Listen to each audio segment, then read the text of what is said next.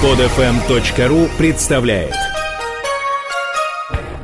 Радио 801 представляет культурно-познавательную программу Дмитрия Ковалева «Просто о вине». Просто о вине. Просто о вине. Если вы вдруг слышите фоновую музыку, это значит, что мы снова в одном прекрасном заведении. Мы это Здесь нет Андрея Дмитрий... Да, здесь нет Андрея Тимощука. Дмитрий Ковалев, здравствуйте. Здравствуйте, мы ищем Андрея Тимощука во всех заведениях Москвы, но пока мы его не нашли. И пока мы говорим о вине. Да, и каждый поход дает нам повод снова поговорить о вине, как ни странно. Я просто хотел напомнить, что Дима не только пьет вино и рассказывает о нем, но и прекрасно пишет э, об этом в журнале Simple Wine News. И сейчас э, мы поговорим о классификации вин. Самая такая замудренная вещь после теруара. Я думаю, уже слушателям не должно быть страшно ничего. После террора просто они э, забыли о существовании этой программы и перестали ее В слушать. легком шоке все пребывают.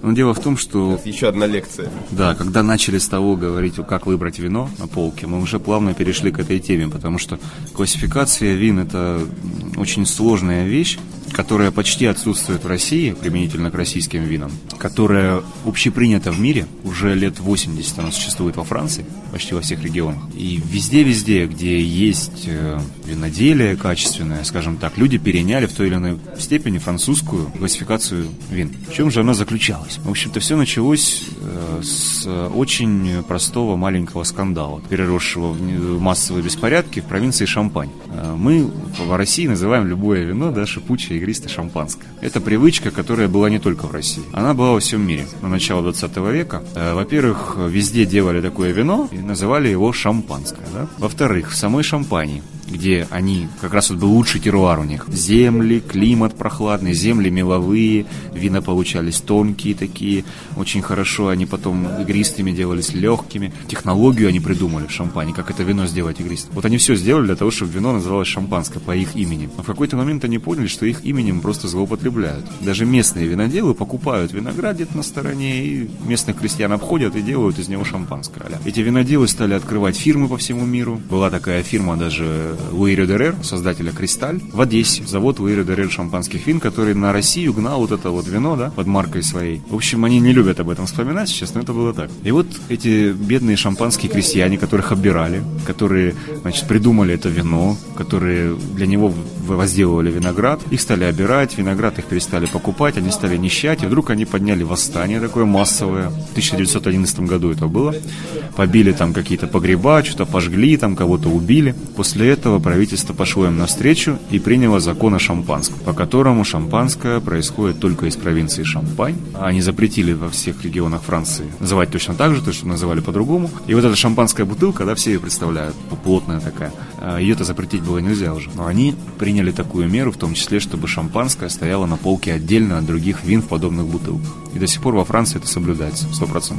Шампанское стоит отдельно, остальные игристые отдельно. После этого там, с евроинтеграцией, с прочими всеми процессами, ВТО в том числе, Шампань смогла запретить название шампанское использовать почти везде в мире. Кроме, как вы догадываетесь, нескольких стран бывшего Советского Союза. Еще в Америке часто подделывают шампейн и платят штрафы большие за это. Ну, иногда им бывает выгоднее штраф платить и делать по-прежнему вино. Но это все как в стороне оставим. Вот посмотрев на эти успехи шампанцев, которые добились, в общем-то, этого до Первой мировой войны, после войны другие французы тоже задумались, что делать, как бы нам вот это вот защитить свое наименование. И э, начался этот процесс дальше в долине Роны, в Бордо, в Бургундии, везде, везде, везде. Вина местные стали привязываться к названию местности. Самая простая вещь. Деревня Шабли, вино Шабли. Там город Бордо, вино Бордо, да, и так далее. Вино, культура местности, очень хорошее понятие, да. Так оно пошло везде. Кстати, вот этот закон, который, законы, которые принимались, они подразумевали разграничение территорий четкое. То есть рисуется карта, вот здесь, вот на этих участках можно возделывать виноград для этого вина. После этого обозначалось, как его возделывать, сколько там посадка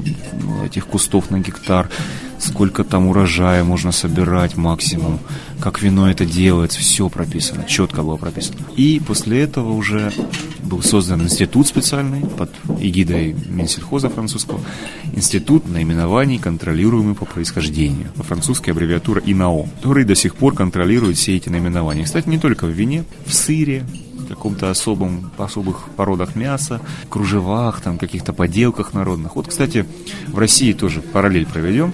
У нас много есть народных промыслов, да, таких там, вологодские кружева, там, гжель, там, хохлома, да, они тоже самое привязаны к, к местам, где умеют делать определенным способом, да.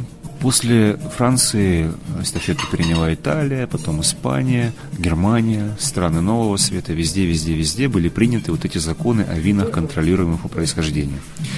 И в общих чертах выстроилась такая пирамидка. На первом, на нижнем уровне, скажем так, стоит вино из страны. Это когда вы на бутылке увидите вино, вино из Фран, французское вино там. Оно называется также столовое вино. По-французски vin de table, table стол table wine, там, это столовое вино, значит, что вино неизвестно из какого региона, из разных намешали его, но оно из страны Франции. То есть такая гарантия, да? Но значит ли это, что вино не очень качественное? Оно э, для, смотря для какой ситуации. Просто так его там выпить за каким-то простым обедом, да, прекрасно.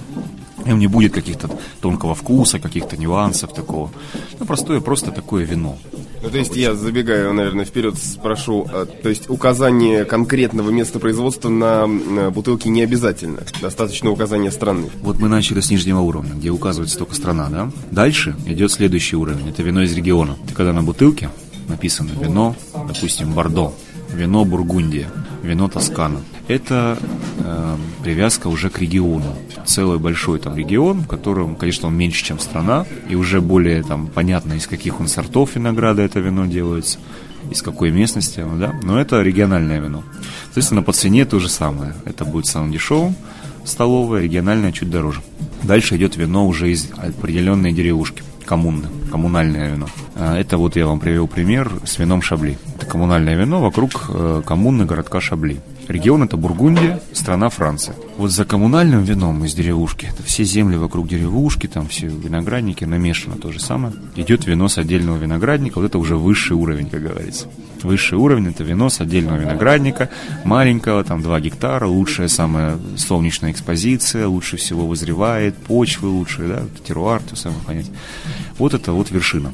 И здесь уже даже эти виноградники в рамках разных регионов по-разному классифицируются. По-французски виноградник называется крю. Так вот, есть первые крю, вторые крю, ну, разные, да, высшие крю. То есть это тоже уже нюанс. То есть есть и среди этих разных отдельных виноградников, то есть есть лучшие, есть чуть похуже и так далее. Ну, с отдельного виноградника стоит очень дорого. А другое стоит дешевле и качество у него хорошее. Вот соотношение цена-качество будет получше, да? А виноградник вроде как попроще. Получается, что вот эти вот вина, которые из, э, где указано прям все до, вплоть до виноградника, они должны быть самые дорогие, но значит ли это, что они лучше тех, что стоят до этого, и можно ли считать, что в рамках одной этой категории высшей, да, скажем так, они э, все такие хорошие, что можно даже не выбирать. Здесь нет, здесь очень легко запутаться. В чем э, проблема? На одном и том же винограднике могут работать разные производители, которые одни добросовестные, хорошо делают вино, другие хуже. И здесь уже вот человеку непросвещенному придется доверяться либо консультанту, а вот такое уже вино там дорогое, лучше всего покупать в хорошем там бутике, да. Ну, в любом случае, вот это вино, э, оно будет самое дорогое. Допустим, да, допустим, оно будет там Шабли, Гран-Крю, Бугро. Маленький участочек, там пара гектар. На нем работают разные по качеству, по уровню производителя. Тоже кто-то хорошо делает, а кто-то плохо. У них есть один и тот же участок, но разные, как говорится, методики. Здесь есть система винных рейтингов, об этом мы тоже поговорим. Есть там сайты специальные, есть критики, которые выставляют оценки, можно им доверяться. Еще раз повторюсь, можно довериться консультанту грамотному, который вам четко подскажет, вот это вино вы там возьмете, если вы боитесь потерять там свои деньги, получить плохое качество. Ну а в целом вот, вот такая вот пирамидка. В России, я еще раз напомню, есть только один уровень, это вина географического наименования. Это всего лишь э, одно и то же хозяйство, один и тот же виноградник, там делается вино. Это гарантия только одного, то что вино собственного виноградника. Дальше, может быть, пойдут тоже эти уровни региональное вино, там, коммунальное. В принципе, по логике развития так должно быть. Потому что уже есть там в Краснодарском крае какие-то районы, Крымский район, город Анапа, Анапский район, где есть несколько хороших виноделин. То есть они уже подумывают над тем, как бы объединиться и под общей маркой вино продавать. Получится такой союз производителей, который гарантирует качество. Пока это качество не гарантирует никто, вот государство, тут еще раз скажу, изобрело вот этот вот ГОСТ. А с другой стороны, есть контролируемое наименование для вологодского масла. Оно появилось с 1 января этого года. То есть э, вологодское масло, там его каким-то специальной методикой нагрева делается, как-то оно там сверхтонкое из хороших сливок. И вот его делают теперь только в Вологодской области на четырех там сертифицированных предприятиях. Первый шажок в эту, в эту сторону в России уже есть. Может быть, и в конце концов тульские пряники наконец-то будут только из Тула, а не из Подмосковья из какого-нибудь. Дмитрий Ковалев, обозреватель журнала Simple Wine News на радио 801, и все это программа «Просто о вине». Программа Дмитрия Ковалева «Просто о вине». В эфире каждое воскресенье в 22 часа, повторы по будням в полдень и 23 часа. Слушайте только в эфире «Радио 801». Подробности на сайте radio801.ru В эфире «Радио 801». Кино, литература, музыка. Скачать другие выпуски этой программы и оставить комментарии вы можете на podfm.ru.